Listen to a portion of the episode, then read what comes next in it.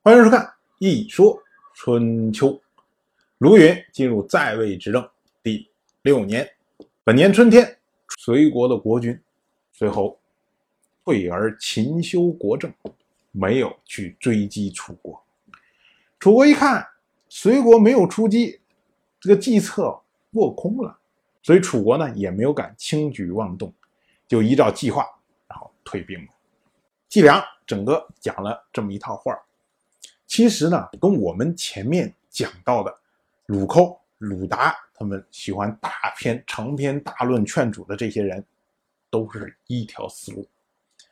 也就是说，他们认为世间最重要的两条线，一条是民，一条是神。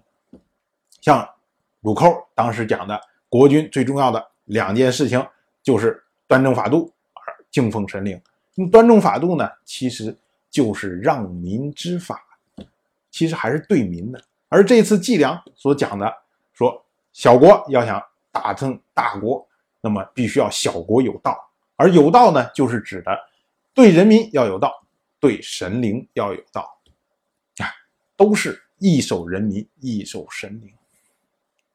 这就是我们前面所讲的，说春秋时代是。中国从政教合一，然后转向世俗国家的一个重要的转折点，因为我们看在夏商时代的很多记录，当时的国君其实根本不关心其他的事情，所谓打仗派了一大堆军队去了，但是他们并不认为这些军队可以战胜，他们认为什么？神灵让他胜，即使你派一个人去，对方十万人照样打败。如果说，神灵让你败，你即使派了十万人去，对方就一个人，已照样失败。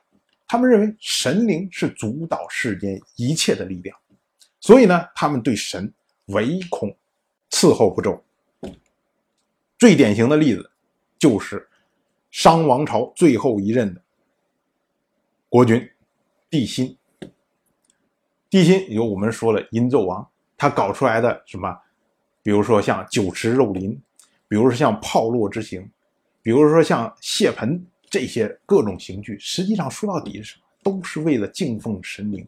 他是一个疯狂的敬奉神灵者，所以从周代开始的时候，就对这种完全为神灵论这种观点进行了扭转。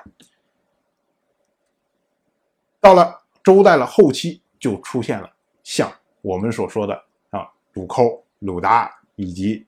计量他们的这种观点，他们虽然认为说神灵仍然是不可丢弃的，但是他们认为人民更重要。他们认为说神灵实际上体现的是人民的意志，也就是人民要求什么，那神灵就会对应的支持。所以正是这种观点，一直延续到了战国时代，才有孟老夫子所说的那句名言。叫做民为贵，社稷次之，君为轻。社稷，注意在这里面不是国家的意思，而是指的社神和祭神是两位神灵。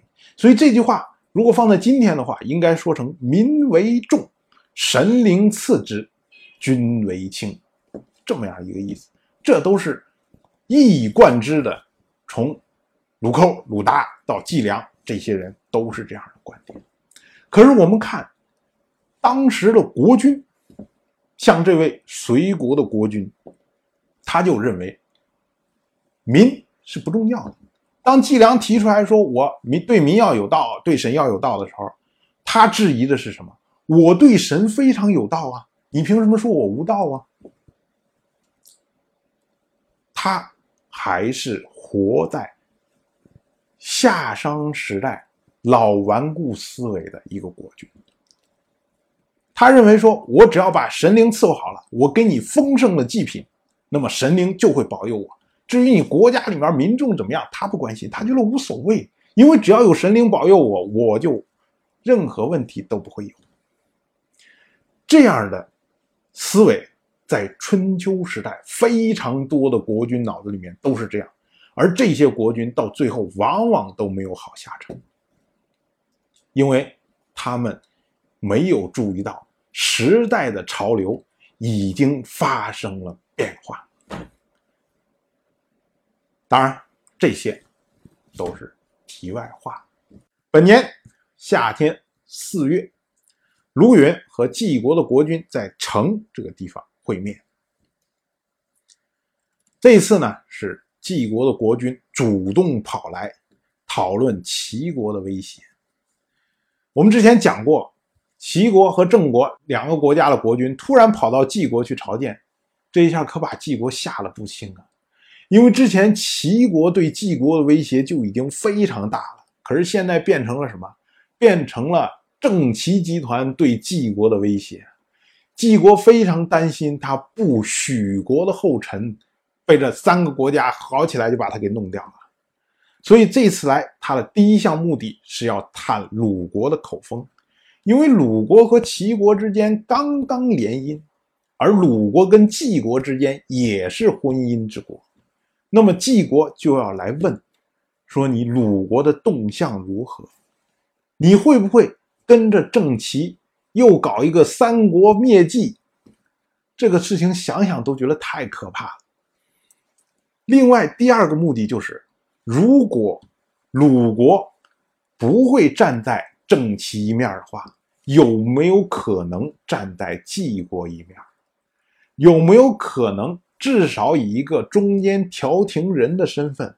调停齐国和晋国之间的关系，但是这个呢，只是晋国为了存亡所走的一步棋，后面还有一步一步一步一步徒劳无功的白费心思。小国的命运就是如此的悲凉。当然，我。就这么一说，您就那么一听，谢谢收看。